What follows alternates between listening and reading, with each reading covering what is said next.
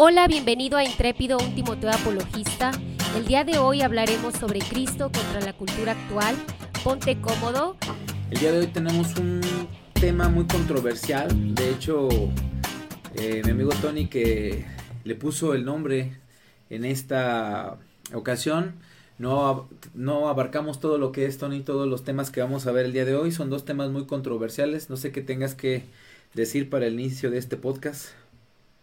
Eh, como siempre, bienvenidos, eh, hermanos, aquellos que no son hermanos también bienvenidos. Eh, es un tema muy interesante como todos los que hemos tenido. son muy profundos, pero vamos a hacer lo mejor posible para explicarlo en brevedad, pero que tenga sentido, ¿no? Entonces podremos pasar muchos episodios yendo por todo lo que se va a platicar, pero vamos a querer entregar un contenido en general. Si tienes dudas, te invitamos a que eh, por el chat nos hagas tus preguntas. Aquí tenemos un equipo que nos va a ayudar a, saber qué preguntas puedes tener al respecto. Ok, pues hoy vamos a estar hablando de un tema controversial para la iglesia en estos tiempos. Creo yo que es muy importante la labor que Dios nos está poniendo en nuestras manos de comunicarles estas situaciones. Son cosas que no tenemos que cerrar nuestros oídos, tenemos que afrontarlas y tenemos que pedirle a Dios la sabiduría para ver cómo tratarlo, porque cada una de estas situaciones eh, son cosas que se están infiltrando en la iglesia, Tony, son ideologías, son eh, momentos que a lo mejor para nosotros podrían pasar desapercibidos, pero no, esto viene y ha llegado para quedarse. Y estamos hablando de Cristo eh, contra la cultura o la cultura actual, y aquí vamos a desarrollar dos temas muy importantes. El primer tema es la Ventana de Overton, que eso lo va a estar desarrollando Tony, y el otro es la teología queer. Y para empezar, yo escribí esto, eh, que es directamente para el podcast, y me gustaría que pusieras toda la atención y si algún día quieres tú eh, hacer esta aportación para comentarlo en tu comunidad, en la iglesia o con un amigo, espero que te sirva. Eh, yo comencé con esto, dice es indudable que el mundo está en constante cambio, cada pensamiento o ideología que hace años se tenían como inimaginables, lo vemos ahora como toda una realidad. Hoy hablaremos de cómo nosotros eh, nos consolidamos como una sociedad y fuimos sedados poco a poco y preparados para una aceptación paulatina de lo impensable poco a poco a la aceptación con la ventana de Overton. Para entender la ventana de Overton, que es el primer tema que vamos a desarrollar a lo largo de esta primera media hora, Tony nos va a explicar dos eh, principios que giran eh, de acuerdo a esta, a esta situación de la ventana de Overton, que es el relativismo y la ideología. Tony, ¿qué nos puedes comentar? Como lo explicó Jonas, estamos en, una época donde la, la guerra es, la guerra en las ideas, en las ideologías, en todo lo que hay. Y más que... y hoy en día podemos ver una gran división en, en, en muchas maneras, ¿no? Ahora usamos los los famosos pañuelos para representar una ideología, en, lo que sea que puede ser, porque una idea es lo que queremos como ser humanos que se interponga en la sociedad, ¿no? Entonces, eh, para poder abrir eh, el tema sobre qué es la ventana de Overton, hay dos, dos movimientos, podemos decir, o dos conceptos que queremos entender. Uno es el posmodernismo. El posmodernismo es una idea filosófica en la cual sucedió después de la, de la Segunda Guerra Mundial. Después de la Segunda Guerra Mundial, pues salieron varios filósofos de dónde estaba Dios, por qué permite las guerras, por qué el dolor. Y pues, ¿qué es el post? Es el después del modernismo. El modernismo se basaba, o la filosofía, en que había una moral absoluta, o sea, había una autoridad arriba de nosotros, en la racionalidad, la, la dignidad humana y la verdad. Entonces, cuando suceden estas guerras, pues salen esas personas y dicen, esto no funciona porque seguimos, seguimos sufriendo. Conflicto. Ajá. Entonces empezaron a salir estas personas a querer vender ideas y de ese posmodernismo sale lo que sale, lo que conocemos el día de hoy de relativismo, que es el relativismo que todo lo que creemos es subjetivo. Sí, es de acuerdo a mi punto de vista, tú lo ves diferente y de ahí nace el dicho de cada cabeza es un mundo. Así es, o en inglés es eh, your truth is not my truth, que significa tu verdad no es mi verdad. Entonces, pero mientras tú seas feliz, no pasa nada. Bueno, vaya Tony, qué interesante esto que estás hablando, porque esto también se ha infiltrado en la iglesia cristiana. Cuando desconoces las escrituras, tu verdad no es mi verdad y a veces la, gente quiere interpretar los textos sin el contexto, sin la hermenéutica. Exacto, entonces, eh, pues dice la, la palabra de Dios que no, no te confíes en tu propia prudencia. Sí. Entonces, y, y de esto pues nace también lo que el día de hoy conocemos las ideologías, que hay muchas ideologías, por ejemplo la ideología de género. ¿Qué es la ideología? Aquí está el término, uh, o qué significa el concepto. Conjunto de ideas fundamentales que caracteriza, caracteriza el pensamiento de una persona, colectividad o época. ¿okay? Eh, busca conservar o transformar el sistema social, económico, político, cultural y religioso. Es una herramienta que eh, dice Karl Marx que es de control social. Entonces es en base a pensamientos a una persona. Aquí literalmente estamos eh, y, y, sin bases científicas o columnas razonables como el modernismo lo hace, como una moral absoluta, el razonamiento y, y la verdad. Entonces es algo meramente que, que se enfoca más a, a una emoción o una preferencia. Entonces, si tenemos al relativismo, que no existe la verdad, y luego eh, vemos esto de la ideología, que construyo una idea que a lo mejor es bonita en su, en su, en su esencia. Y en una propia perspectiva una Perspectiva, pero con consecuencias peligrosas, ¿ok? Que es el día de hoy eh, eh, lo que nos va a abrir a lo que al poder o, a la influencia de la ventana de Overton. Muy bien, lo que Tony nos está comentando, solamente para que puntualizar esto, ahorita vamos a desarrollar el tema de la ventana de Overton. Este es un fenómeno social en el cual eh, nos lleva de lo impensable a lo aceptable. Es decir, cualquier idea que tú consideras que sea una aberración, que sea una locura, bajo esta construcción social de la ventana de Overton, cómo se va planeando y de ser inaceptable surge como aceptable. Y Tony nos acaba de hablar ahorita que está parada sobre dos columnas, que es el posmodernismo que viene después de algo muy interesante. Tony en la investigación que hace dice que viene después de la Segunda Guerra Mundial. ¿Y qué eh, hubo en la Segunda Guerra Mundial? Pues hubo, o antes de la Segunda Guerra Mundial, hubo una aceleración en la tecnología porque la, eh, los armamentos militares y, y, demás cuestiones fueron las que propiciaron todo esto, o sea, vino la era moderna, que después, como lo dice Tony, pues la, la, ideología también se potencializó, ¿por qué? Porque como lo estaba, se estaba construyendo la sociedad no había funcionado, entonces la ventana de Overton que Tony nos va a comentar a continuación está parada sobre estas dos columnas, la primera el posmodernismo y la segunda sería la ideología, que lo explicó muy sencillo, ¿qué es la ideología? Pues bueno, es la perspectiva propia de cómo percibe o cómo se quiere percibir las eh, fungiendo como una verdad eh, relativa y que pues cada cabeza es un mundo, ¿no, Tony? Y vamos a entrar en materia, ahora sí, pon mucha atención tú que nos escuchas en Spotify y tú que nos estás viendo en YouTube o nos estás viendo ahorita en vivo, pon atención porque esto es, un, es una verdad que no podemos negar que está pasando, que inclusive en mentes de personas cristianas ya es un hecho, Tony. Muy bien, pues ya sabemos que eh, pues en base a estos movimientos no existe la verdad y pues eh, nos dejamos llevar por principios o de preferencias de una persona y dejando afuera a Dios.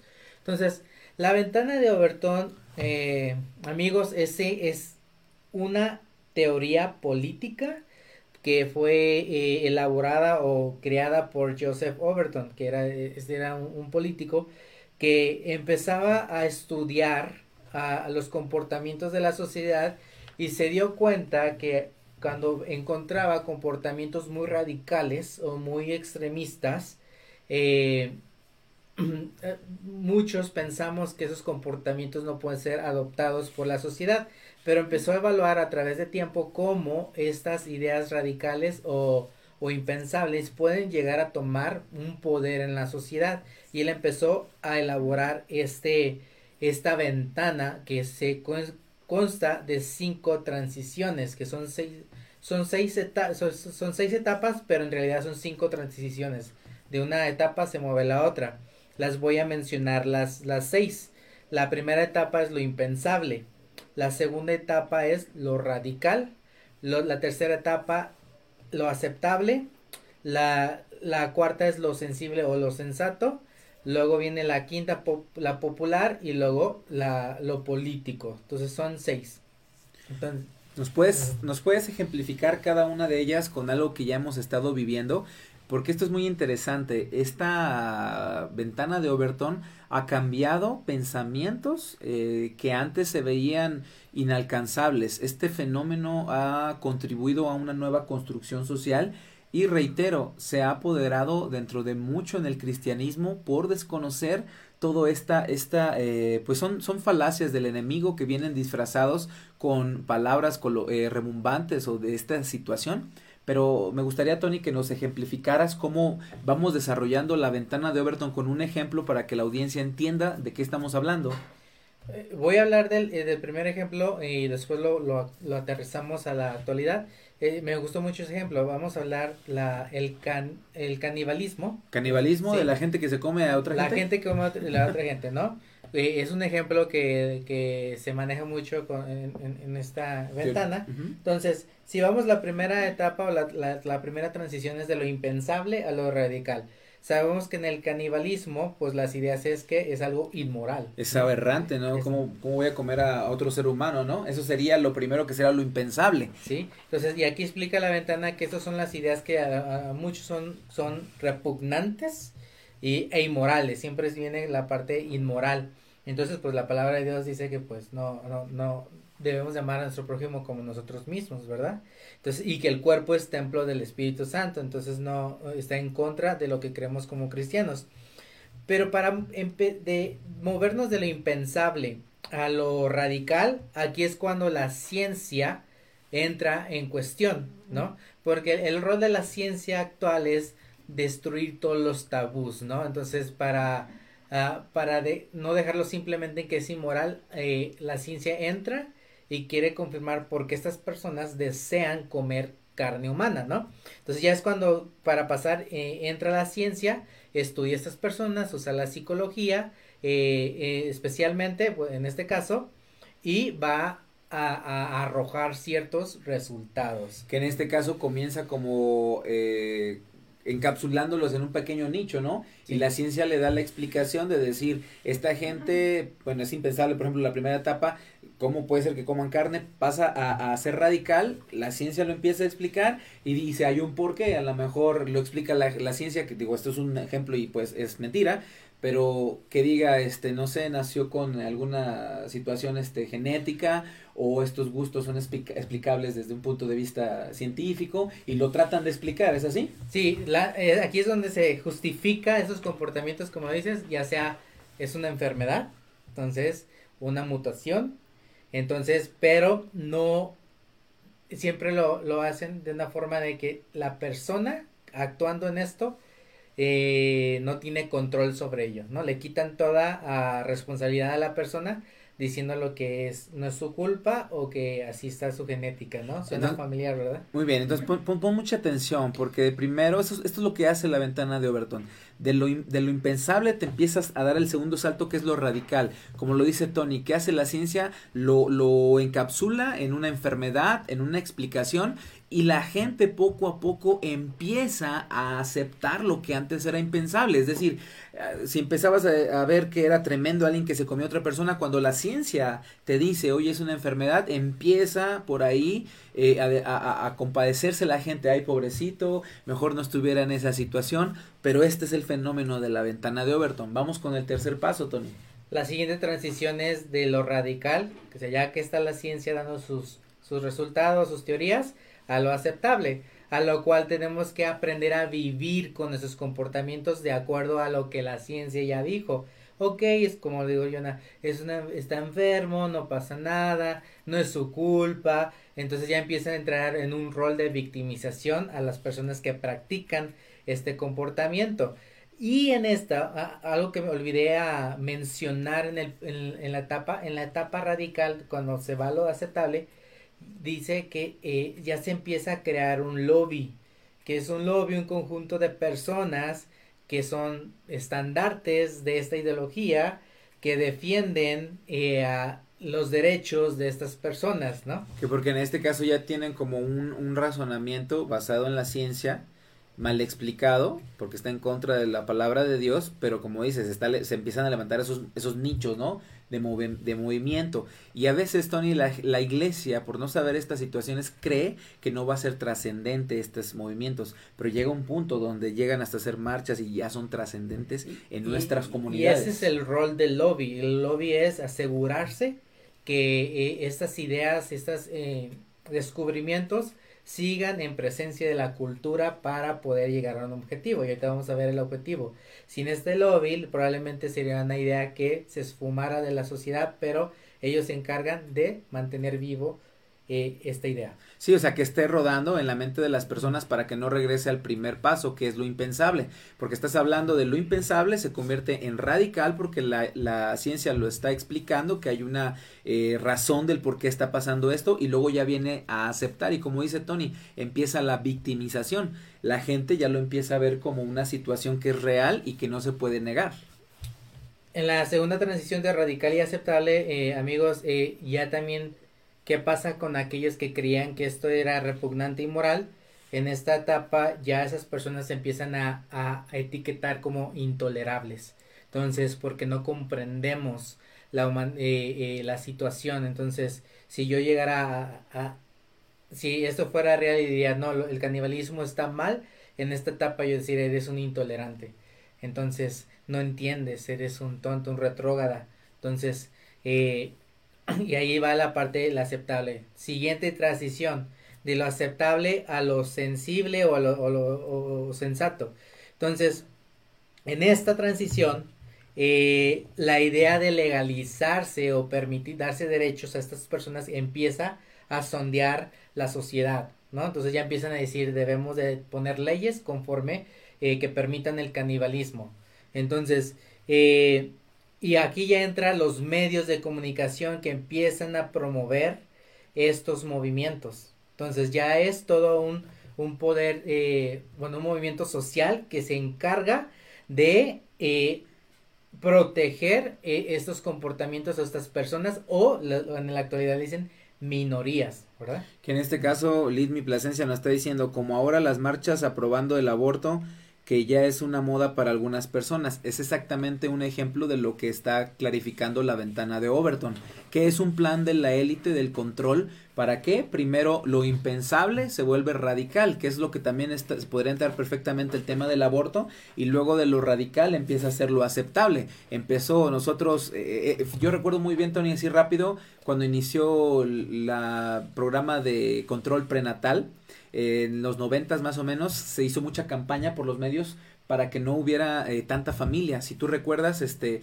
antes de los ochentas, los, los matrimonios tenían muchísimos hijos. ¿Qué pasa de los noventas en adelante? Empieza a haber un control natal y esto hace que los matrimonios o la, la construcción de la familia ya nada más fuera de uno, dos o si acaso tres hijos. Ese fue en este caso cómo empezar este, con esta situación. Y luego ya ahorita que lo vemos nosotros en la etapa de, de lo susceptible, que ya los medios, en este, hablando eh, del los medios ya lo están apoyando, ya son temas que se llevan a discusión, ya son foros que son muy solicitados por, por la audiencia, porque los medios les, les están dando luz verde y les están impulsando. Exacto, y esta etapa es donde ya se, se empieza a ver mucho las, los experimentos sociales, se empieza a lanzar ciertas noticias o ciertas historias para ver cuál es la aceptación de la sociedad. Entonces, y ahí es para poder para poder evaluar si la sociedad está lista para dar el siguiente brinco. La siguiente, eh, siguiente transición es de esto, de lo sensible o lo sensato a lo popular. Entonces, ya aquí lo popular es cuando empieza toda esa mercadotecnia, ¿no? Entonces, eh, aquí menciona que aquí ya están, se meten en todos los temas de entretenimiento, cines, series, eh, canciones, canciones, todo eso. Hoy en día lo podemos ver, ¿verdad? Entonces, no hay, bueno, sí hay probablemente, pero en su mayoría, por ejemplo, lo hablábamos la otra vez, Jonah, en Netflix, en cada serie, aunque no tenga nada que ver con la trama, tiene que existir, eh, por ejemplo, pues el, el, hecho de que exista eh, el, el, un personaje homosexual, un personaje, homosexual, ¿verdad?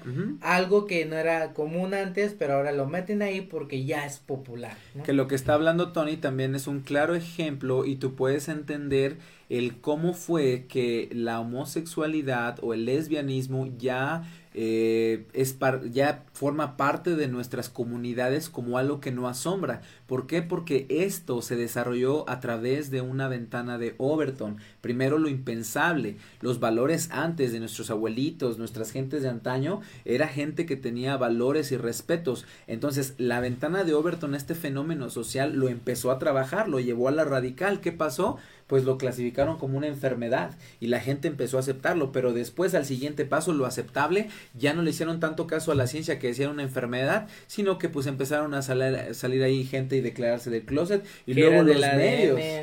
Exacto, sí, era un gen. Exactamente, pero pero lo que queramos eh, audiencia, amigos que nos están viendo es que seamos astutos y veamos que todo esto es un plan del enemigo que se sabe trazar. Eh, acuérdate que en Apocalipsis dice que lo único el único poder que tiene Satanás y que es muy astuto es engañar y él persuade a través de esto. Y luego a mí me asombra la ventana de Overton porque dice aquí el, el, penúltimo eh, lapsus o paso que nos está hablando Tony es popularizar. Se está popularizando, Tony nos está hablando acerca de las series y es un hecho que no podemos negar. Y sabes qué, amigo, pensándolo en la iglesia, eh, ya hay muchas iglesias que no ni siquiera amonestan el pecado de la, de la homosexualidad. Estamos eh, o hemos caído en una radicalización donde o estás mal porque no lo eh, reprendes o estás bien porque lo amas demasiado. Y tienes que darte cuenta que esto de la ventana de Overton nos está afectando como comunidad cristiana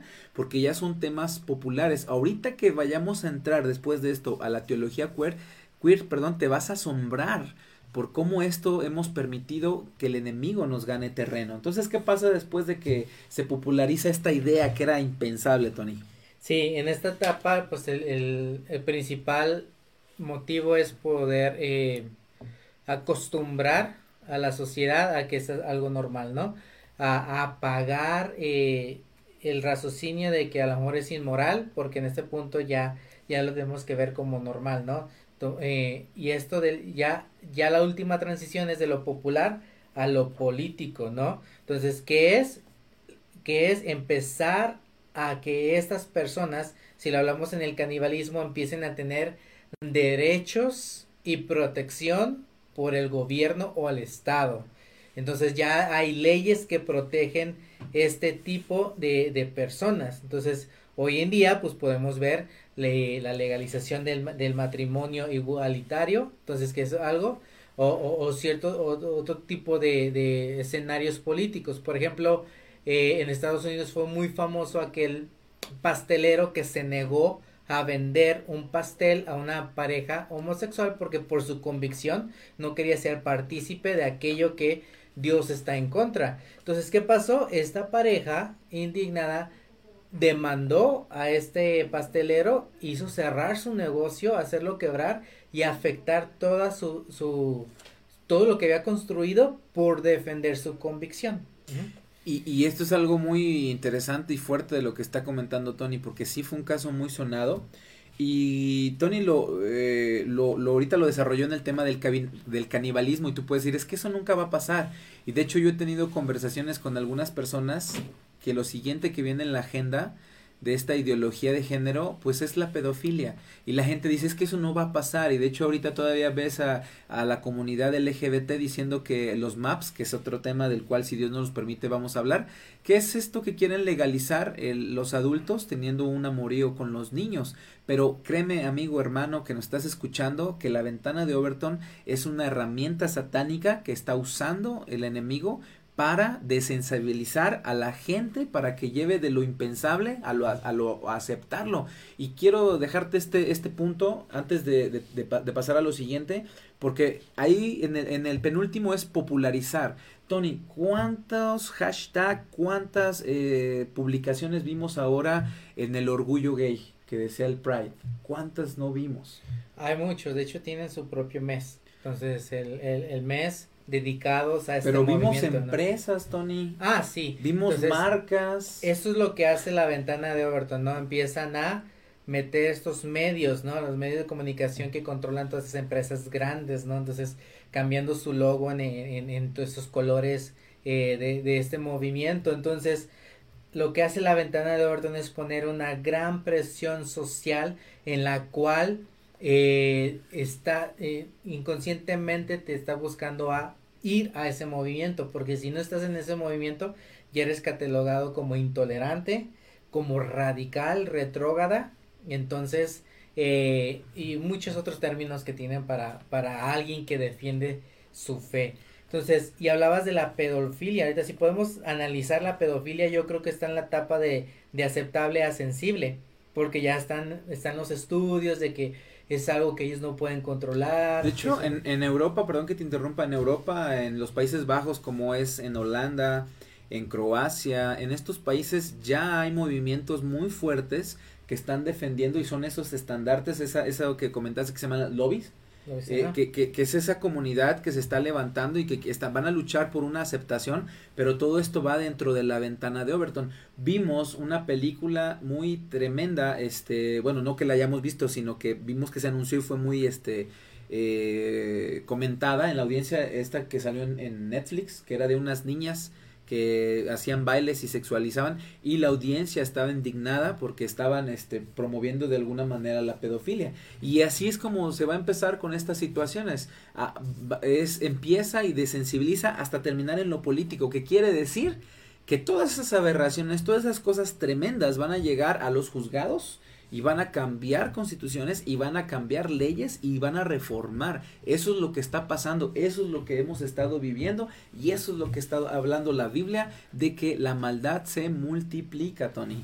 Muy importante. Eh, algo que, que, me ha tocado ver en redes sociales y es, es el hecho de ver a, a gente del movimiento LGTB eh, estar en contra de la pedofilia entonces, eh, porque no están de acuerdo, porque no es ilógico, pero es incongruente porque hablando del relativismo, el no buscar la verdad o quitar una ley moral que está sobre nosotros, que es Dios, entonces ellos, ellos se basan que el amor, eh, Dios es amor o el amor lo puede todo. Entonces, bajo esas premisas que ellos promueven, no veo el por qué un pedófilo no pueda exigir los mismos derechos. Porque si el amor es amor, él puede decidir y decir, pues yo amo a una niña de 5 años, aunque tenga 30 años, porque las mismas premisas mal impuestas por estos lobbies ya abrieron la puerta para que todo sea posible. Y por las dos bases y columnas que comentó Tony, el posmodernismo. La gente te va a decir, es que ya no estamos en las épocas de antes, ya este ponte al día, cambia, ya no ya los tiempos cambiaron. Y la segunda por la ideología, ¿por qué? Por la cómo percibe el individuo bajo su propia depravación. Y vamos, ¿tienes algo más que aportar? Sí, antes de seguir con la, eh, con la teología que vamos a analizar, eh, también esta ventana de Overton se llama como el método de legalizar. Entonces, eh, el método de legalizar es pues hacer que un comportamiento o movimiento pues sea legal, ¿verdad? Entonces, pero no porque sea legal es, lo, es correcto, ¿no? Dijimos que en su momento la esclavitud era legal y no era correcto. Entonces, eh, y todos caemos en, la, en, la, error porque es legal, va a ser correcto. Pero eh, mi punto siguiente es que en todo este proceso sacamos de la ecuación a Dios. Entonces, ¿qué opina Dios o qué hace? Quitamos esa ley moral y decidimos nosotros como seres humanos o el gobierno qué es lo correcto o lo bueno, lo bien o el mal, ¿verdad? Que fue el mismo pecado que hizo Eva al tomar el, eh, el, el fruto del conocimiento del bien y el mal, el querer ser dueña de decidir qué es bueno y qué es malo. Eso, eh, algo que leí muy interesante en el libro de La abolición del hombre de C.S. Lewis, decía, cuando el hombre quita o abandona la ley moral, la ley natural o como la conozcan en la cultura, pero que es Dios, entonces terminamos siendo esclavos de las ideas de aquellos líderes que no tienen otro motivo más que los impulsos de su naturaleza. Eso es tremendo lo que estás diciendo porque pareciera que no sucede, pero así es. Empieza con algo que no te das cuenta y lo que busca esto es el control de las masas, la imposición de ideologías, donde lo que no aceptabas ahora ya lo aceptes, se normaliza y se lleva a los juzgados. Esto está pasando en la iglesia de Cristo. Cuando no predicamos nosotros como pastores en las iglesias estas, estos temas y cómo está trabajando el enemigo, cómo tiene estas herramientas, porque el enemigo tiene herramientas eh, de esta situación, me quedo con algo, Tony cuando, cuando la gente no conoce la ventana de Overton o todo esto, estos fenómenos que son reales y, que son cuestiones políticas y sociales, dicen es que ustedes ven a Satanás en todo.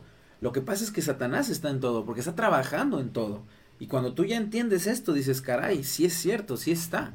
Entonces, te invito, amigo, amiga, hermano, hermana, que eh, te informes con conocimiento de causa. Si, si en tu iglesia eh, se predica todavía la sana doctrina donde se amoneste el pecado, eh, abrázalo. Y, y, si ahí hay una iglesia donde tú veas estas situaciones donde empiezan a ser este, sensibilizados con el pecado y empiezan a aceptar y, y por querer eh, simpatizar con, con, todas estas situaciones, ellos empiezan a, a, a, sacar a Dios como lo dice Tony, eh, huye de esto, sal de ahí, porque es muy tremendo. Esta ventana de Overton lo podemos ver en, lo, hemos visto en el feminismo, lo, estamos viendo en el aborto, lo estamos viendo en la ideología de género, lo estamos viendo en la, en la comunidad LGBT, y esto es lo que estamos entendiendo, el por qué ahora el mundo está donde está, Tony, por qué antes no, cómo se desarrolló todo esto. Sí, hay muchos comportamientos que se han legalizado, ¿no? Como como ahora es la, la el, sexo fuera de matrimonio, que fue su caso. Hay varios, eh, muchos ejemplos, el cual la queremos, exactamente. queremos ser nosotros ya dueños de nosotros mismos, ¿no? Y seguir los placeres. Y, y ahorita lo que vamos a ver, pues esta, lo que obliga a esta ventana de Overton cuando no tienes los pies en Cristo, tu confianza en la roca, es que lamentablemente líderes religiosos, eh, o, sí, en cualquier religión, se están influenciando a aceptar esto para no ser atacados por la sociedad, ¿no? Porque va a llegar un momento en donde va a ser legal y si vamos a oponernos ante tal comportamiento va a haber consecuencias y como cristianos no podemos eh, negarnos nuestra cristiandad si en verdad somos cristianos.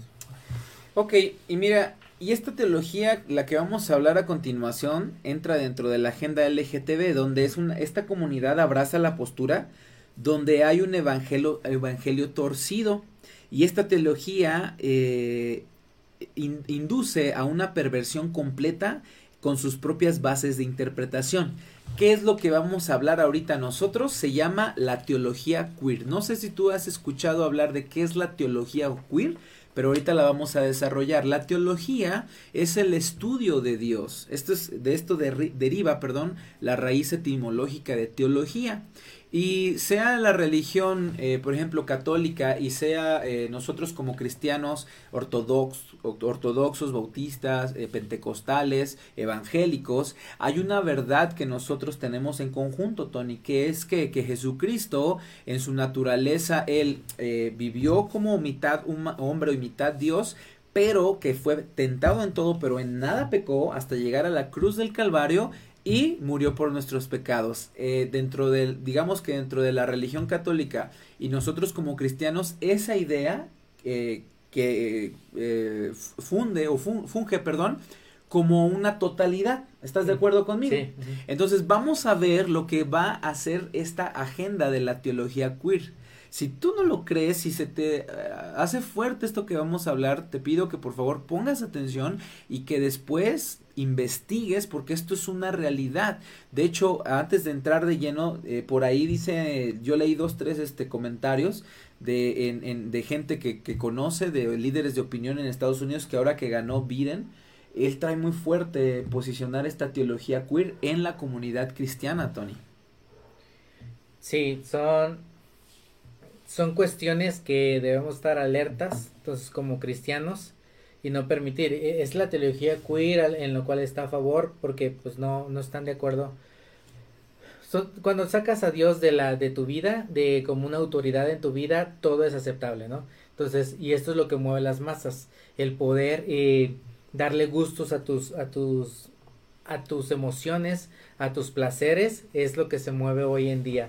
Eh, no solamente es la teología queer, hay muchos movimientos en los cuales pues ya queremos definir nuestra propia realidad, mi propia verdad, ¿no? sí, el posmodernismo y la ideología. Bueno, pues vamos a comenzar con la teología queer. Dice que la palabra queer nace del idioma inglés, sobre todo ese, ese inglés británico, que significa principalmente eh, raro, loco, extraño, inusual.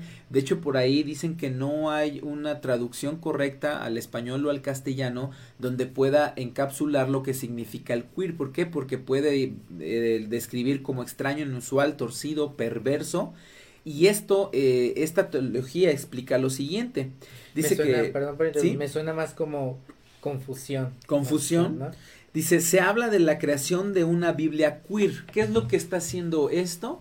La comunidad LGTB, no, como no ha visto un límite de cómo se autoperciben ellos con la ideología de género, ya ellos van a radicalizar, en este caso, la teología, que es que el estudio y el conocimiento de Dios. Ya se habla de una Biblia queer, donde comienzan teólogos de estos movimientos a replantear las sagradas escrituras. Tony, una pregunta. El hecho que en este pasado diciembre se estrenara una polémica y nefasta serie brasileña en Netflix donde ponían a Jesús como un homosexual, ¿de qué índole fue esto? Eh, ¿Índole en qué aspecto? Eh, y, eh, bueno, o sea, de, ¿de qué manera lo pudo percibir la audiencia? La comunidad LGBT estaba, era para dirigidos para ellos o era dirigido para una sociedad que estamos acostumbrados a, a una esencia teológica que hemos sido desarrollados en, durante toda nuestra vida. ¿Hacia quién fue dirigido? Yo creo que fue, bueno, en mi perspectiva creo que fue dirigido a, creo que a ambos, ambos, ambos lados, aquellos que son promo, que promueven el LGTB, haciendo porque este grupo también tiene una necesidad de conocer a su Dios. Y ahí se dice que hay varios varios de esas personas que creen en Dios. Entonces el hecho de poner un material donde presentan a Jesús como una como ellos practicando los mismos comportamientos que la misma Biblia es reprobable pues crea una esperanza y motiva a esas personas a seguir con su misma conducta que está mal delante de Dios pero también del otro lado está dirigido a aquellos que a lo mejor están en dudas de por qué somos, por qué Dios tendría eh, o estaría enojados con esas personas cuando también son creación, a, a, poder quitar esa mente eh, retrógrada, pueden decir ahí, o tradicionalista, y abrir la ventana a su, a su, a su mente y su corazón a, la posibilidad de que probablemente y sí Dios esté de acuerdo. ¿no? Y fíjate que la ideología queer va todavía más allá, no funge nada más en la aprobación de Dios si está acuerdo, de, de acuerdo o no con la homosexualidad o el lesbianismo, va más allá. Vamos a ver algunos puntos que explica y que esto ya es una realidad que se va a empezar a desarrollar. Y tú, cristiano, tienes que estar orando por esto y tienes que tener tus oídos abiertos y tus ojos abiertos porque esto es lo que se viene. Dice, número uno, ellos hablan que el cuerpo humano revela a Dios. ¿Sí? Esto quiere decir que Dios se expresa a través de la sexualidad. Eso es lo que ellos dicen, exponiendo la supuesta homosexualidad de Cristo, algo tremendo y aberrante.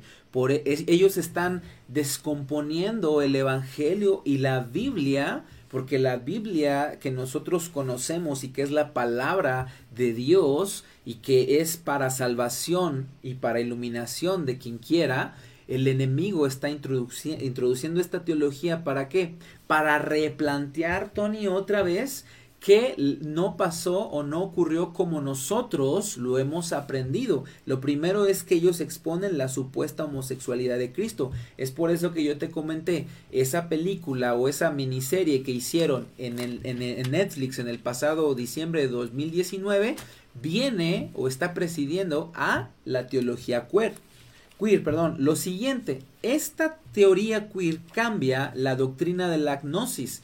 Del, o de la kenosis, perdón. No sé si, si sepan cuál es la doctrina de la kenosis que está eh, eh, estipulada y está sustentada en la palabra. Vamos a ver primero qué es la, la, doctrina de la kenosis. Esto lo encontramos, ¿me puedes ayudar, Tony?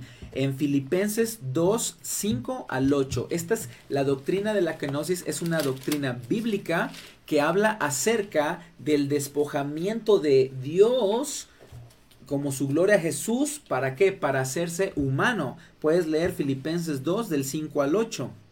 Dice, dice eh, haya pues en vosotros este sentir que hubo también en Cristo Jesús, el cual siendo en forma de Dios no estimó el ser igual a Dios como cosa que aferrarse, sino que se despojó a sí mismo, tomando forma de siervo, hecho semejante a los hombres, y estando en la condición de hombre se humilló a sí mismo, haciéndose obediente hasta la muerte y muerte de cruz.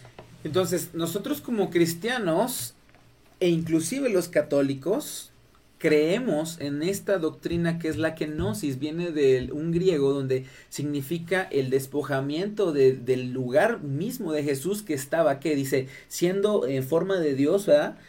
Se despojó de sí mismo. Esa es la doctrina de la kenosis. Entonces, la, la teología queer lo que dice es que cuando Jesús se despoja de sí mismo, eh, Jesús nunca supo qué género asumir, si fue hombre o fue mujer. Sí, y aquí en esta parte eh, yo habías conocido esta teología como le llaman en Estados Unidos como la, la, la religión del sexo. ¿Por qué? Donde el sexo es lo que más importa. Tú decides qué sexo eres, tú decides qué sexo te gusta, tú decides eh, qué haces con tu cuerpo. Entonces le dan hacen, vaya, hacen eh, el templo de Dios una idolatría. Entonces, antes que Dios.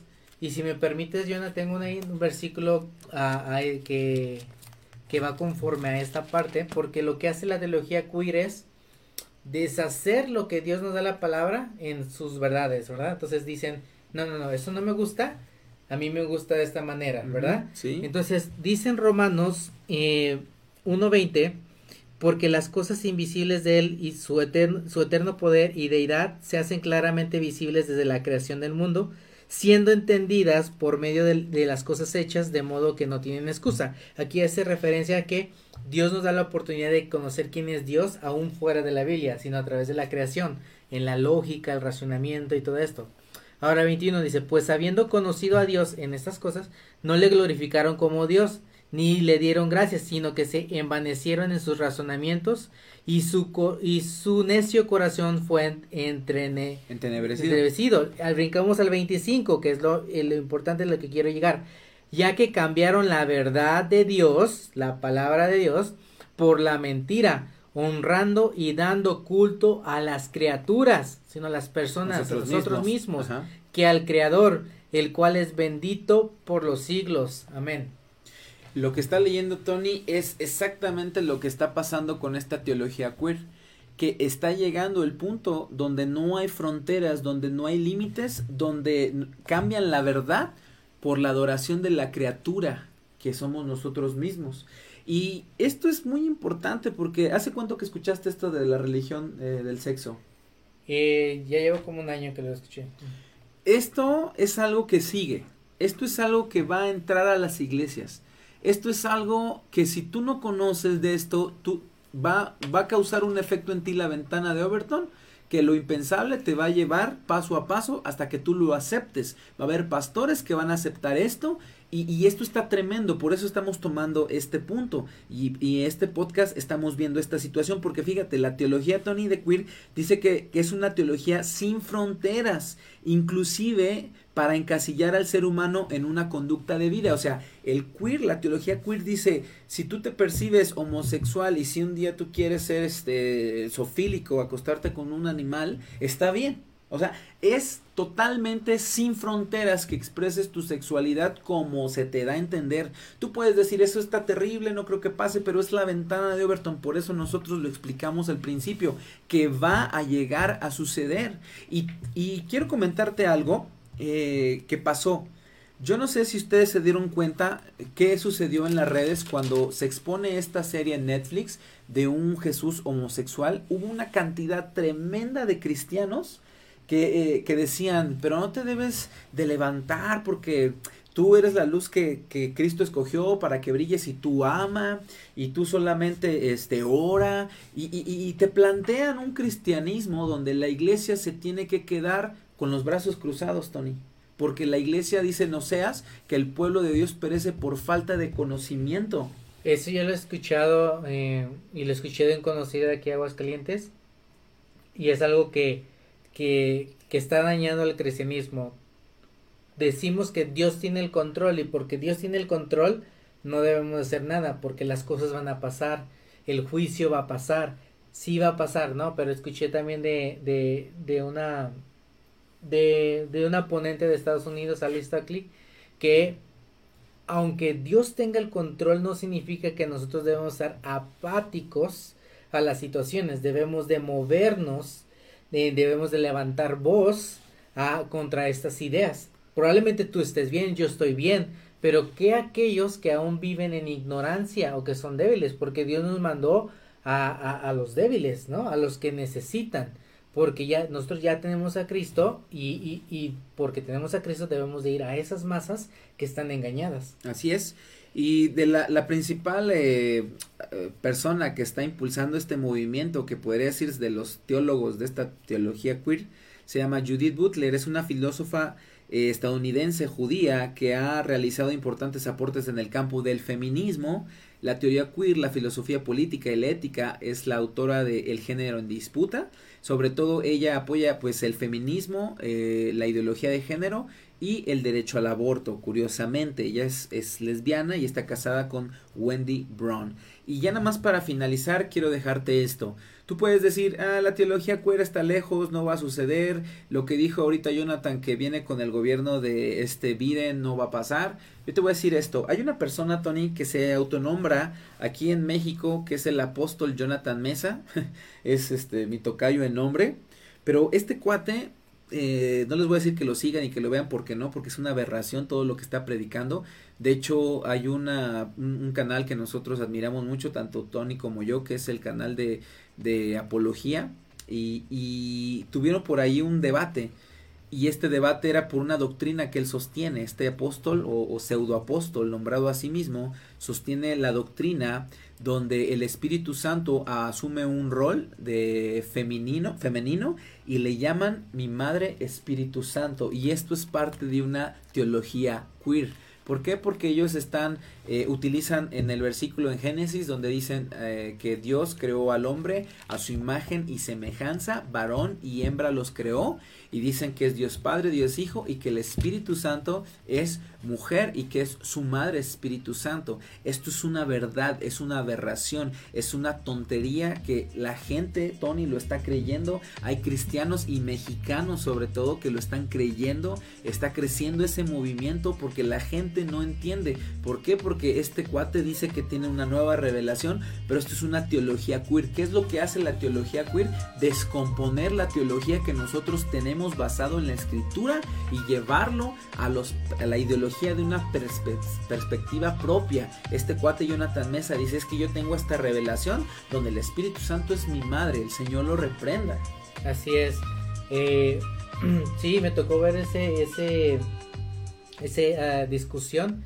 Entonces, lo que cabe de, esa, de lo que yo me llevé de esa discusión es que él justifica que esta doctrina demoníaca, por cierto, eh, en que fue revelado por, por, por Dios mismo, que nosotros, con, que nosotros conocemos a Dios como lo conocemos porque alguien nos dijo, pero a Él se lo reveló alguien. Entonces, pues si yo voy a la palabra en Gálatas 8.10, de, perdón, en Gálatas 1.8, dice, mas si, aún, si aún nosotros o un ángel del cielo os anunciare otro evangelio diferente del que hemos anunciado sea anatema, no sea que sea, sea uh, maldito, en otras palabras. Entonces, Dios vino a entregar o a revelar la doctrina de que, que nos vino a revelar actualmente el Antiguo Testamento en su vida en la cruz y usó a Pablo para darnos más instrucciones en esa parte que es las Sagradas Escrituras pero el mismo Gálatas 1.8 nos dice que si alguien más viene, con un evangelio nuevo como este que está diciendo, es anatema, es maldito.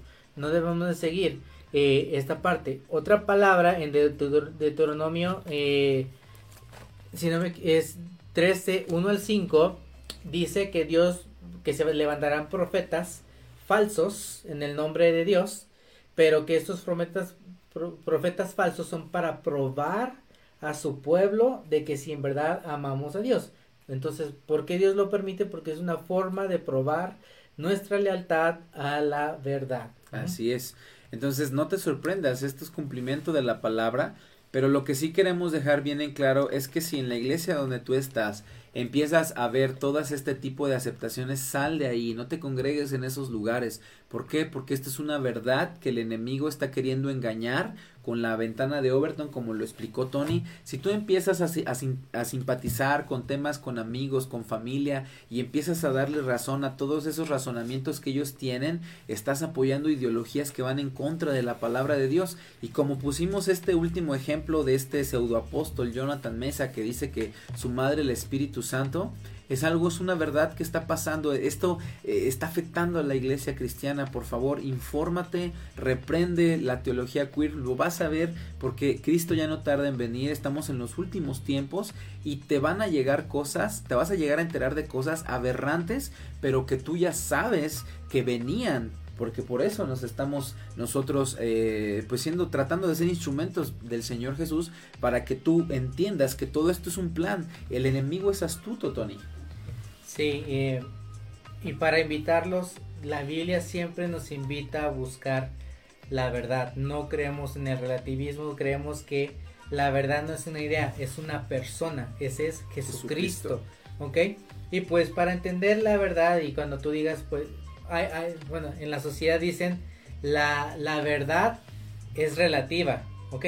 ¿Qué tan, qué tan, eh, entonces, ese misma, esa misma declaración es relativa? Entonces es incongruencia lo que se predica allá afuera en cuanto a la verdad. Pero la verdad es todo aquello que corresponde a la realidad. Y algo que quiero ver es esta parte, unos puntos eh, muy interesantes, es eh, cómo sabemos que la verdad, la verdad se descubre, no se inventa o se construye como estas ideologías lo buscan hacer. Un ejemplo es la gravedad. La gravedad siempre ha existido en la, Tierra, pero hasta Isaac Newton fue usado para decir existe esto. Pero no porque no conocíamos, no significa que, que no existía. ¿Ok? Eh, también la verdad es transcultural. ¿Qué significa esto? No importa de qué cultura seas, una verdad siempre es verdad. Un ejemplo, 2 más 2 4. No hay falla en esa parte la verdad nunca cambia a pesar de mis creencias, ¿no? Hay, hay ciertas personas que aún existen en el mundo que creen que la Tierra es, plana. a pesar de que ellos creen eso, no porque crean eso significa, hace que la Tierra sea redonda, ¿verdad? Aunque yo esté mal, aunque yo esté en ignorancia, la verdad nunca cambia. Más bien yo cambio de la ignorancia a la verdad. La otra, eh, la verdad no se afecta por la actitud a veces tendemos a, desacreditar una verdad por la persona que lo dicen. Entonces, porque esa persona es arrogante.